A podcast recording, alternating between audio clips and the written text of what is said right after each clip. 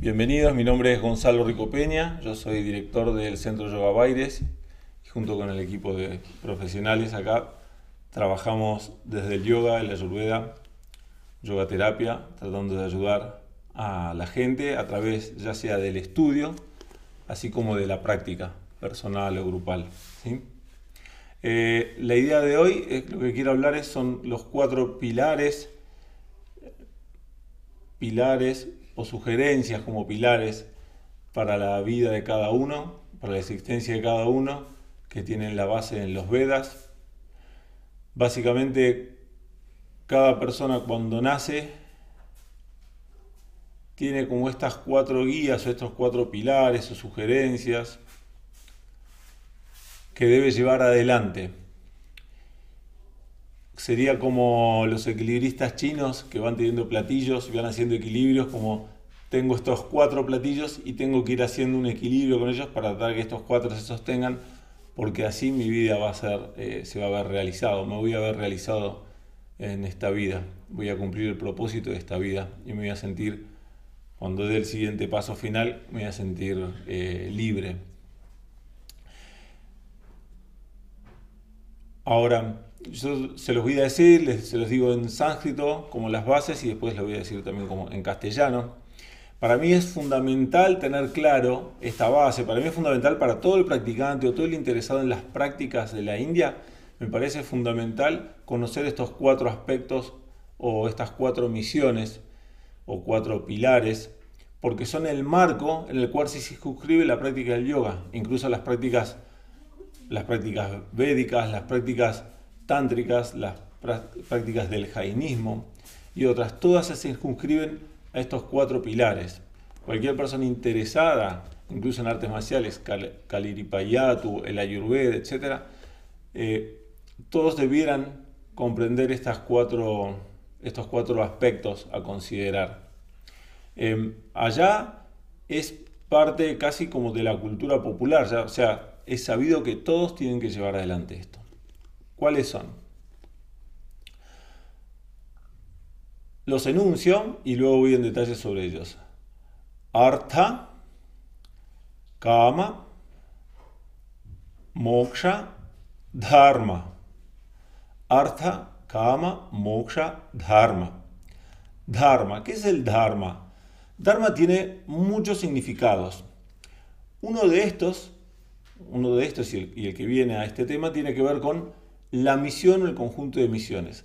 Cada persona cuando nace, cuando nace, trata de todo llevar con un autoconocimiento. Y ese conocimiento tiene que ver con conocerse a sí mismo y tratar de conocer, bueno, cuál es la misión que yo tengo en mi vida, ¿no? Por ejemplo, uno no tiene un solo Dharma, tiene muchos Dharmas. Por ejemplo, un Dharma, si uno elige eh, tener una pareja o estar en familia y, luego tener hijos, bueno, estoy eligiendo esos esas misiones y bueno, parte de mi Dharma es el rol de padre, parte de mi Dharma es el rol de pareja, parte de mi Dharma es, no sé, yo elegí ser profesor de yoga, terapeuta, es eh, mi rol como profesor de yoga, como terapeuta, como mentor, ¿sí? Pero también yo soy vecino porque elegí vivir en una comunidad, en un barrio, entonces tengo un Dharma con respecto mm, como vecino, o soy habitante y vivo acá en la Argentina, entonces tengo un Dharma como ciudadano de la Argentina. ¿sí? Tengo Dharma también como hijo, o sea, tengo varios roles. ¿sí? Y los elijo. Por ejemplo, elijo ser músico, bueno, mi Dharma es ser músico. O sea que cada uno debe llevar adelante su Dharma. Ahora, les cuento algo, el Dharma está muy relacionado con, con la esencia de uno. ¿sí? Entonces, si yo, por ejemplo, eh, no sé, estoy, estoy trabajando en un taller mecánico o en un estudio de contabilidad, bueno, ahora estoy trabajando ahí, pero no me siento tan cómodo con eso, ¿no? Y en mi esencia era ser profe de yoga. Entonces no me siento tan cómodo. Y de golpe me siento más atraído por yoga, yoga y bueno, veo cómo voy a hacer esa transición, ese cambio pero básicamente yo encuentro que ser profesor de yoga es como el afina a mi esencia, ahí me siento realizado, ¿se entiende? Ahí es porque encontré mi Dharma. O O sea, cuando yo encuentro cuál es mi oficio, cuál es mi profesión, cuál es, eh, cuál es eh, como encuentro cuál es el deseo ese interno en el, cual yo vengo a, vengo a explorar, a, desarrollar, por el cual voy desde el cual me voy a expresar, el cual voy a, a interactuar con el entorno, ¿se entiende? Ese es mi Dharma, o sea, yo tengo que encontrar mi Dharma. El Dharma es afín con mi esencia. Cuando yo encuentre, de golpe, no sé, alguien descubre que le encanta la, eh, mecánica automotor y se dedica a mecánica automotor y tiene un taller de autos y es feliz con eso, ¿te entiendes? Es como que encuentra su profesión, la cual lo siente realizado en sí mismo.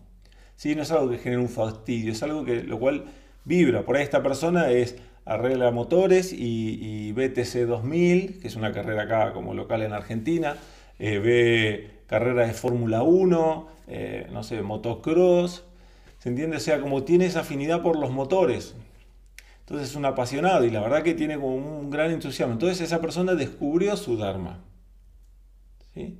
¿Sí? Entonces, todos como misión tenemos que tratar de descubrir qué, cuál es la semilla que venimos a traer para desarrollar. No necesariamente es una, sino que son, es más de una. ¿sí?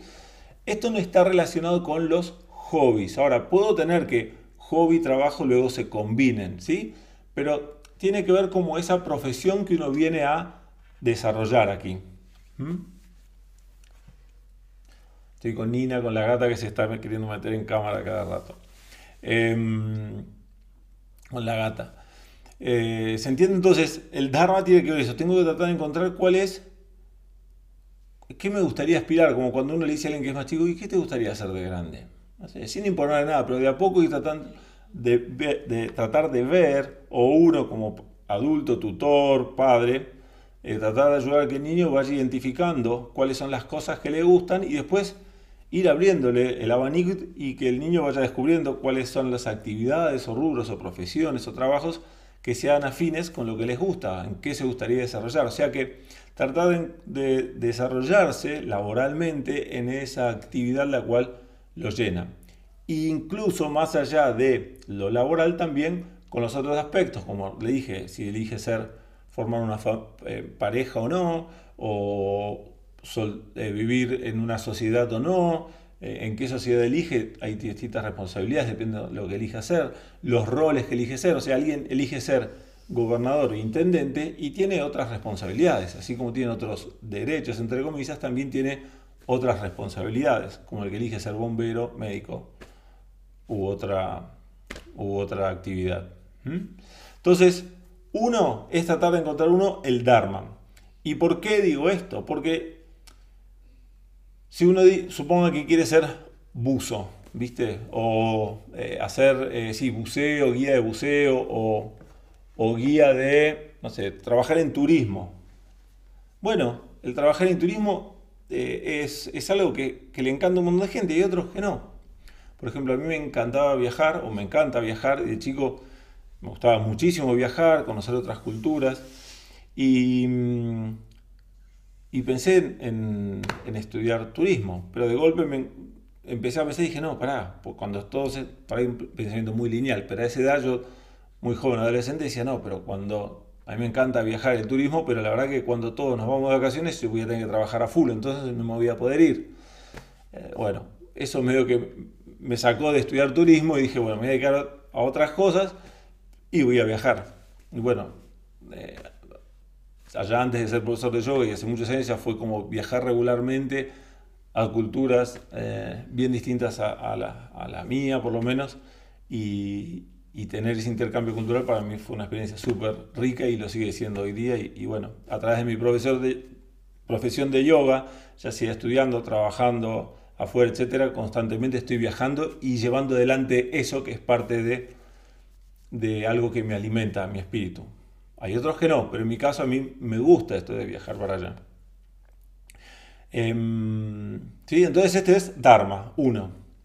Ahora, Imagínense esta situación. Alguien está fascinado por ser abogado, o puede ser fascinado por ser fotógrafo, o fascinado por ser, eh, no sé, astrólogo, o profesor de yoga. Entonces la persona está día a día trabajando como astrólogo, astrólogo, astrólogo.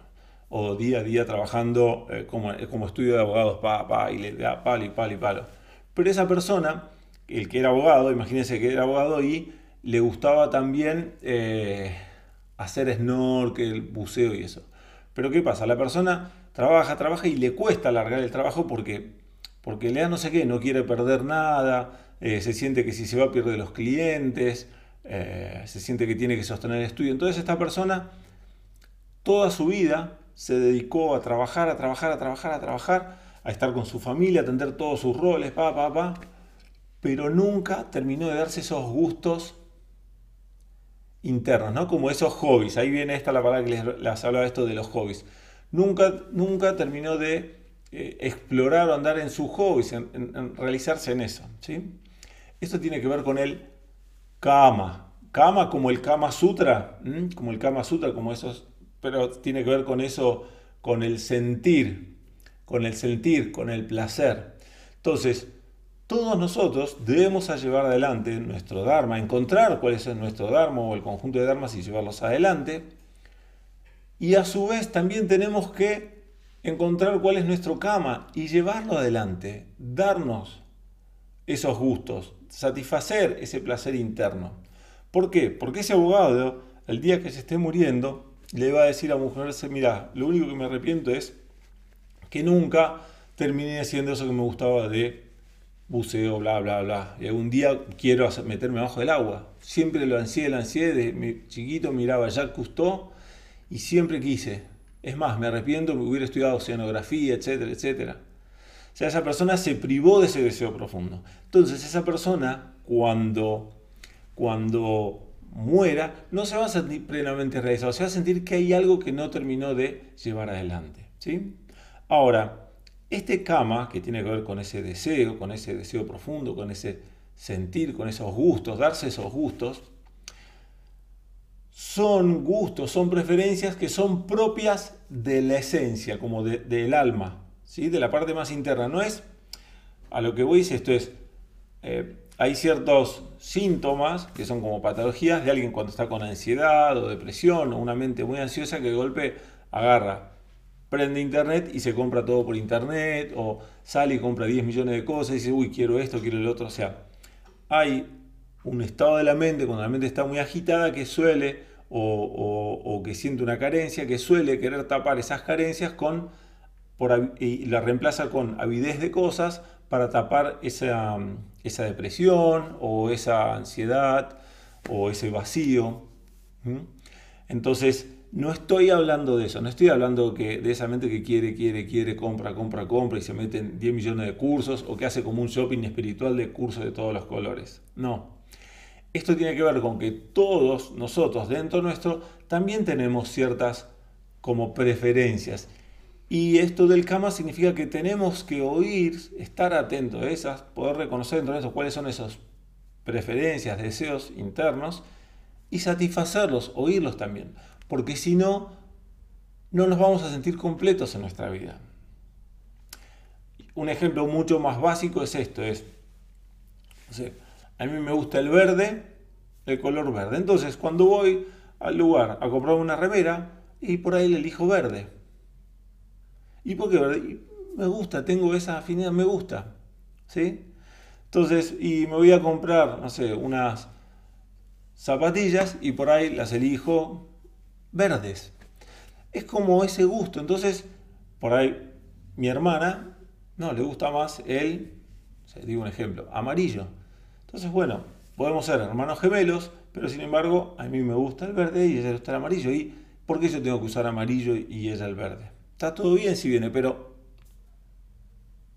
puedo escuchar y puedo tener mis gustos, mis preferencias, y está bueno reconocerlas y darme esos gustos. ¿Sí? Entonces, cama, me doy esos gustos. Tengo que llevar adelante entonces en mi vida harta eh, Arta, perdón, Dharma, llevar adelante mi Dharma, mi profesión, ¿sí? mi misión, y a su vez tengo que también escuchar y llevar adelante mis deseos, realizarlos, realizarlos en vida, en esta vida, si no voy a necesitar otra vida para, para, para hacer esto. ¿eh? Entonces vamos a estar en lo que sería luego la rueda del karma, ¿sí? en la cual vida tras vida vuelvo a reencarnar para poder terminar y ser un hombre liberado, terminar de realizarme y realizarme como hombre liberado. Entonces tengo Dharma, tenemos Kama, ¿sí? Entonces, yo para llevar adelante mi Kama, esos deseos, yo para llevar adelante mis profesiones, mis misiones, necesito recursos, ¿no? Porque ¿quién me banca esto? Si soy chico me banca mis padres, pero después alguien me tiene que bancar, ya no me sostiene nadie, yo voy a tener que sostenerme a mí. Y si elijo ser padre, no solo me voy a tener que bancar a mí, sino que elijo bancar a mí y a otros voy a, tener que bancar. Es mi responsabilidad. Entonces, harta tiene que ver con me debo ocupar de proveerme de los materiales o la economía necesaria para llevar adelante mi cama y mi dharma. Entonces, tiene que haber un equilibrio.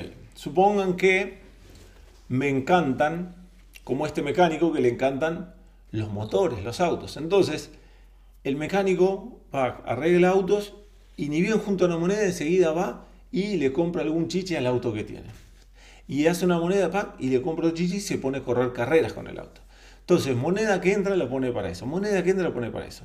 Y en la casa llegan las cuentas de luz, de gas, en el taller mecánico también, eh, la plata que los clientes le adelantan para que compre X parte pieza al motor, él la usa en otra y al final le debe al proveedor de los repuestos, al cliente todavía no termina de entregar el auto. Entonces se le empieza a desbarajustar todo, ¿se entiende? El, mecánico encontró su Dharma, está llevando adelante su cama, se está dando el gusto de correr carreras que tanto le gustaba, pero sin embargo no está haciendo un equilibrio porque no está generando la suficiente, cantidad de dinero para sostener su cama, sus armas.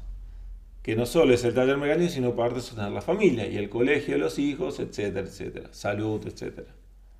Entonces, el mecánico está bárbaro que lleva adelante correr en X cosa. Está bárbaro que siga su profesión de mecánico.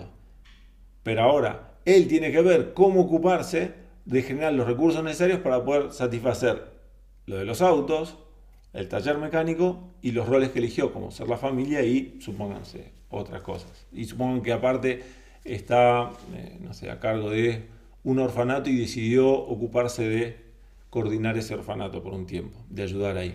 Tiene que administrar su tiempo, entonces desatiende taller mecánico, no labura tanto, porque entre las carreras y el orfanato termina desatendiendo el taller mecánico, en la casa todo se va pudriendo cada vez más, la mujer cada vez más perdón la expresión, pero a las puteadas porque la mujer no le alcanza con su trabajo para todo, sostener el taller mecánico, las carreras y la casa.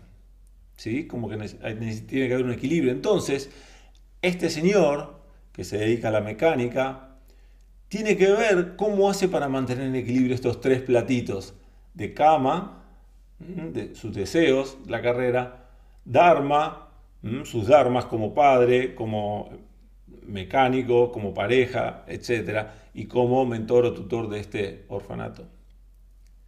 ¿Sí? ¿Cómo la respuesta? Habrá que ver, pero tiene que él buscar este equilibrio. Tal vez no competirá todas las carreras porque se consume mucha plata, competirá otro tipo de carreras. O restablecerá, repensará el negocio del, taller mecánico para ver cómo hace para generarlo. Algo tiene que encontrar buscar un equilibrio en el cual pueda realizarse porque tampoco es suprimir y no, y no, darse el gusto más de correr si es que le gusta. Tiene que ver cómo, tal vez hay otras categorías que consume menos, otro tipo de auto o moto en vez, no sé, tendrá que ver. ¿Sí? Pero así como está, no va a funcionar. Son tres patas ahora que tenemos, ¿sí? Y nos falta la última. Ah, y en esto me, me gustaría aclarar esto. Es, por ejemplo, que esto yo lo aprendí en la tradición de Krishnamacharya, no es propio de ellos, sino que, lo aprendí allá en la India, pero en Chennai, pero es algo que es inherente a todos, a todos, todos, eh, todas las personas que nacieron allá en la India y esa cultura, em, que, por ejemplo, yo cuando era profe de yoga, uno decía simplemente, che, pará. Por ejemplo, yo no tenía teléfono celular y ahora 13 años empecé a tener uno.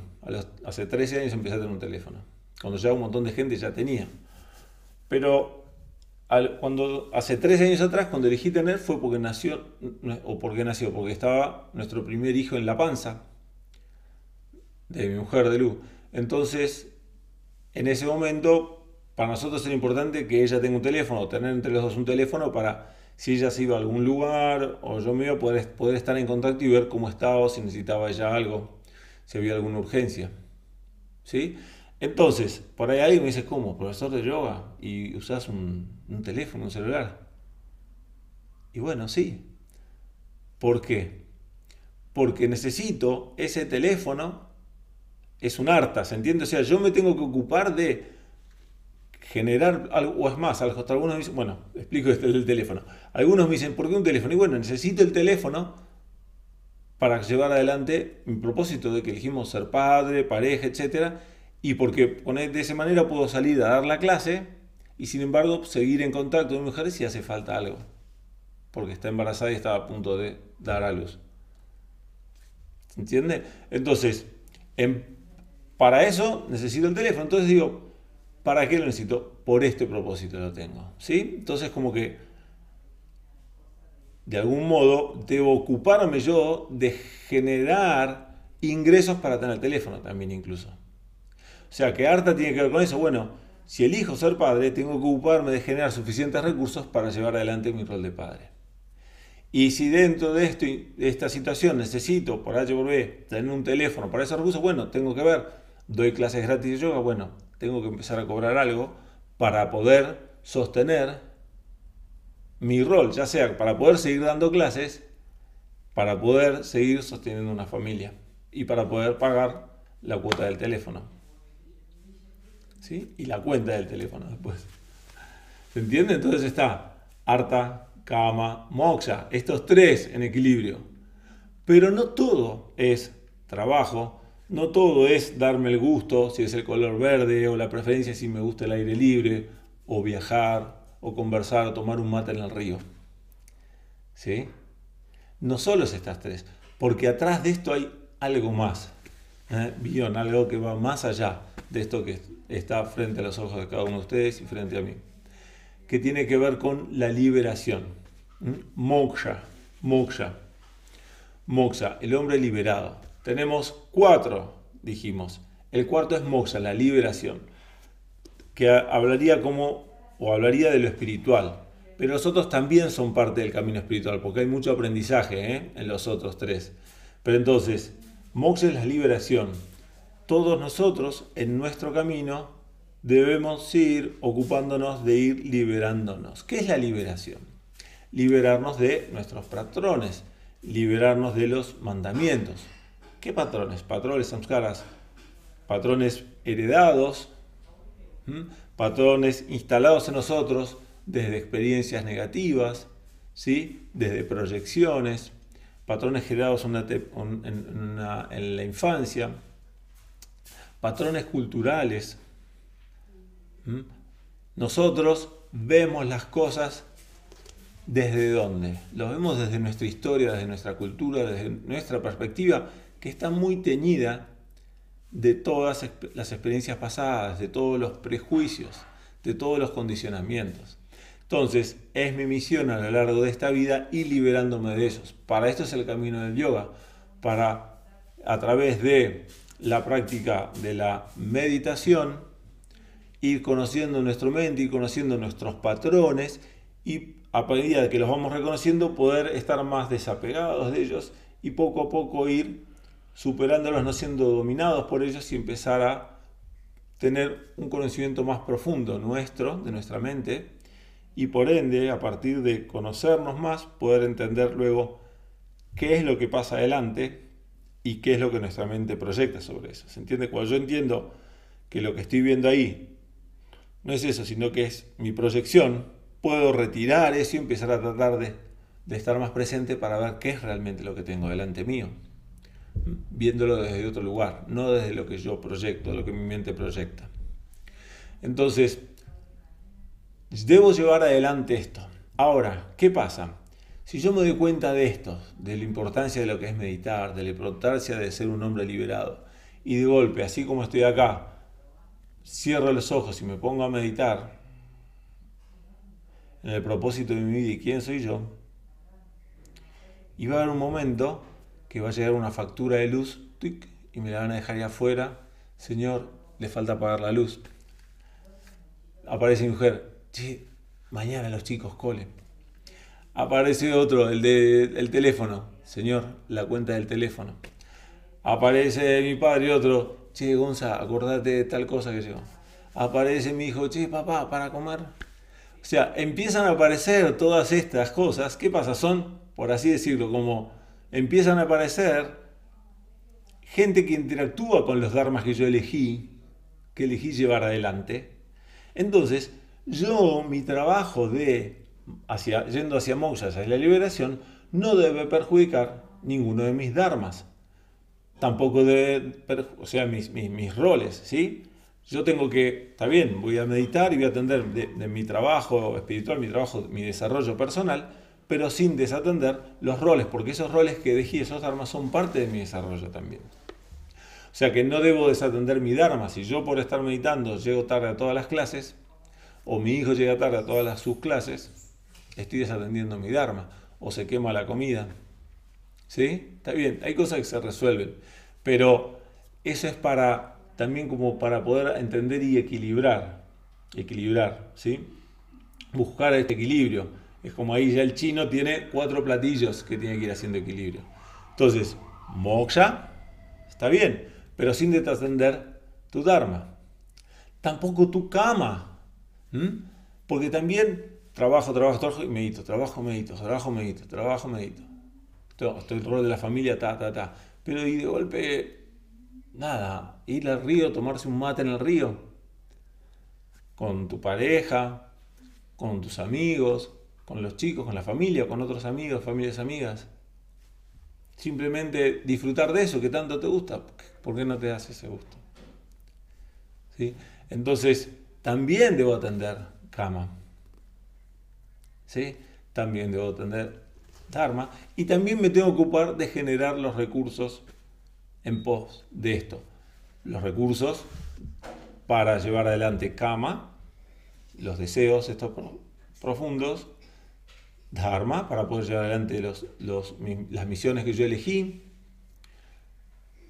y moksha, para la liberación, ¿se entiende? Porque también debo proveerme los recursos necesarios para la liberación. Y los recursos no, necesariamente son solo económicos, sino también son recursos como el tiempo, recursos materiales. Y el tiempo, de algún modo, viene a ser como un, algo relativo al cual es algo, un bien que es eh, carenciado, ¿no? por así decir. Un recurso que uno tiene que ocuparse de, disponer parte de ese tiempo para esto, para la liberación. Entonces, estos cuatro debemos mantenernos en equilibrio. Medito, medito, medito en pos mi liberación, desatiendo los otros tres, voy a volver para atrás, voy a tener que volver a nacer para terminar de cumplir los otros. Trabajo, trabajo, trabajo y no me ocupo de mi, de mi ser, del, camino de desarrollo personal, espiritual, también voy a tener que volver. Eh, le doy a la farra, farra, me gusto, gusto, gustos, se me cae a pedazos el Dharma. Voy a estar tan envuelto en deseos y todo que me pierdo, me pierdo en el camino de liberación. ¿Sí? Me olvido de generar ingresos y todo para atrás.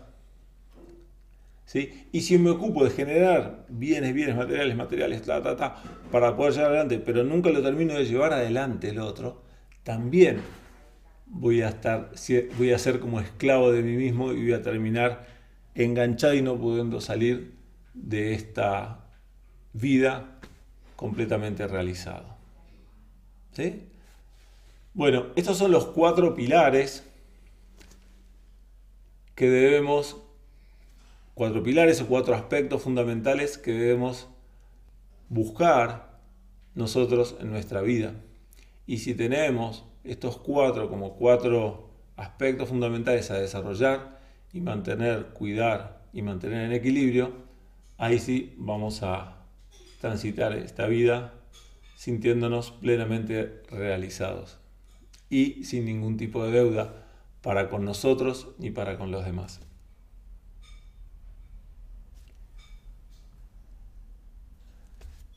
Bueno, esto fue todo. Mi nombre es Gonzalo Ricopeña, aquí desde Yoga Baires, con estas enseñanzas del yoga desde tiempos antiguos que la humanidad se gratifica y crece gracias a ellos y eso es lo que intento compartirles en cada una de estas charlas, experiencias. Un cariño muy grande, que tengan muy buen día y cualquier cosa que necesiten se comunican por mail a info.yogabaires.com.ar para ver otras charlas o talleres que damos. Hasta luego, tengan buen día.